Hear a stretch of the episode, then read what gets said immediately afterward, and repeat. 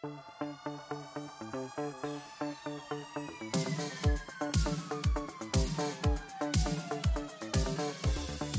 aí pessoal, sejam muito bem-vindos a mais um episódio do podcast Economista Sincero, economista que mais trabalha no Brasil. E no episódio de hoje falaremos sobre a crise de segurança que atinge o Equador. Além disso, abordaremos também as atualizações do conflito entre a Venezuela e a Guiana. Ninguém está falando mais disso. O episódio de hoje é importantíssimo, só que antes de continuar eu te peço que avalie ele com 5 estrelas no Spotify. Pois é, galera. Além da tensão que nós já temos entre Venezuela e Guiana do ano passado. Agora a América do Sul enfrenta um novo problema. O Equador está vivendo um caos depois que o presidente decretou estado de exceção no país.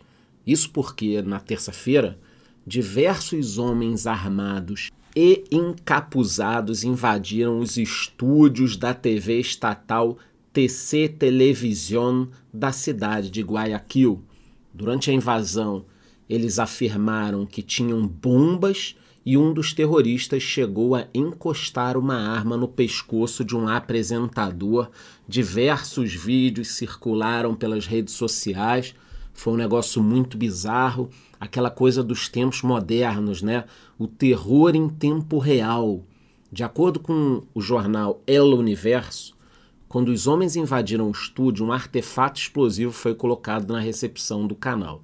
Além disso, os suspeitos mantiveram pessoas reféns e teriam ocorrido até tiros dentro da TV. Foi um negócio bizarro, eu acho que você aí deve ter visto em algum lugar no Twitter, no Instagram, TikTok, em algum lugar você viu. Segundo a agência de notícias Reuters, os invasores entraram no prédio pela recepção da emissora, agrediram funcionários e deixaram dinamites por onde passaram. Você pode estar tá aí pensando: como esses caras conseguiram entrar no prédio? Que absurdo, cadê a segurança? Meu amigo, eram vários caras extremamente armados e perigosos. Quem vai entrar na frente de um cara desses? Somente depois de duas horas, a Polícia Nacional do Equador afirmou que havia conseguido controlar a situação prendendo 13 terroristas. Há pelo menos três dias, o Equador vive uma crise de segurança pública que começou com vários motins em prisões do país. Para se ter uma ideia, muitos presos fugiram, tivemos ataques a delegacias e até sequestro de policiais. O país está sem controle. Deve ser horrível morar num país assim, se é que vocês me entendem. Depois da invasão do estúdio de TV, o presidente equatoriano baixou um decreto determinando que o país vive um conflito armado interno e que as forças militares devem neutralizar as organizações terroristas. Aliás, eu vi algumas imagens também circulando na internet hoje da população comemorando o exército na rua. Então tem que deixar. Além disso, o governo decretou estado de exceção na segunda-feira depois da fuga da prisão de um homem conhecido como Fito chefe de um grupo criminoso. Agora, como é que um cara desse foge? Quem foi punido? Não tem que ser só o cara punido. O Ministério Público do país acusa funcionários do próprio presídio de terem facilitado a fuga. Quem poderia imaginar? Na cidade de Quito, por exemplo, um carro explodiu, uma bomba foi detonada perto de uma ponte de pedestres.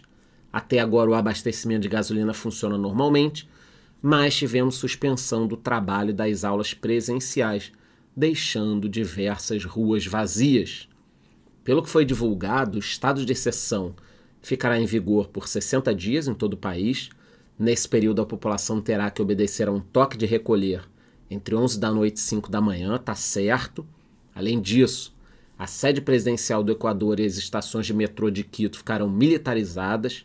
Na prática, o chamado estado de exceção permite às Forças Armadas intervirem no sistema prisional o governo equatoriano atribuiu o ataque como uma retaliação pelas ações para recuperar o controle dos presídios. Na semana passada foi anunciado que o Equador construirá mais dois presídios de segurança máxima, e aqui eu deixo a minha opinião: não existe super encarceramento lá ou aqui no Brasil. Se a violência está aumentando, não é que você está prendendo muito, é que você está prendendo pouco e tem muito bandido. Ainda nessa quarta-feira, o presidente do país afirmou que quer deportar 1.500 presos estrangeiros. Quer dizer, além do seu problema, você tem gente vindo de fora fazer algazarra. Tem que deportar na hora. A medida deve valer principalmente para presidiários que são da Colômbia, Venezuela e Peru, que representam 90% desses detidos. Segundo uma reportagem da CNN, a decisão também tem o objetivo de reduzir a população carcerária do país, que hoje vive em superlotação. Conforme eu disse para vocês, a superlotação nunca é por um excesso de prisões, e sim por uma falta de presídios. Fato importante também: o presidente equatoriano afirmou que juízes que ajudarem os líderes terroristas serão considerados da rede de terrorismo. Por uma coisa óbvia, tem gente da justiça, da polícia, do exército, tem que pegar todo mundo. Aliás, na minha opinião, minha opinião, tô dando várias vezes a minha opinião aqui, tá? Vocês podem até falar nos comentários também a de vocês. Mas na minha opinião, o sujeito que trabalha para o Estado e se envolve com os terroristas deveria ter a pena dobrada. Para quem ainda não sabe, o atual presidente do Equador, Daniel Noboa, tem 35 anos e se tornou a pessoa mais jovem a ocupar o cargo depois de tomar posse em outubro de 2023. Até agora, a onda de violência deixou pelo menos 10 mortos. A gente lembra aqui também da tensão que a América do Sul tem vivido com o conflito entre a Guiana e a Venezuela nos últimos meses.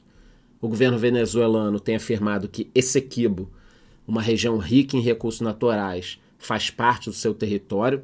No entanto, desde 1889, a região pertence à Guiana.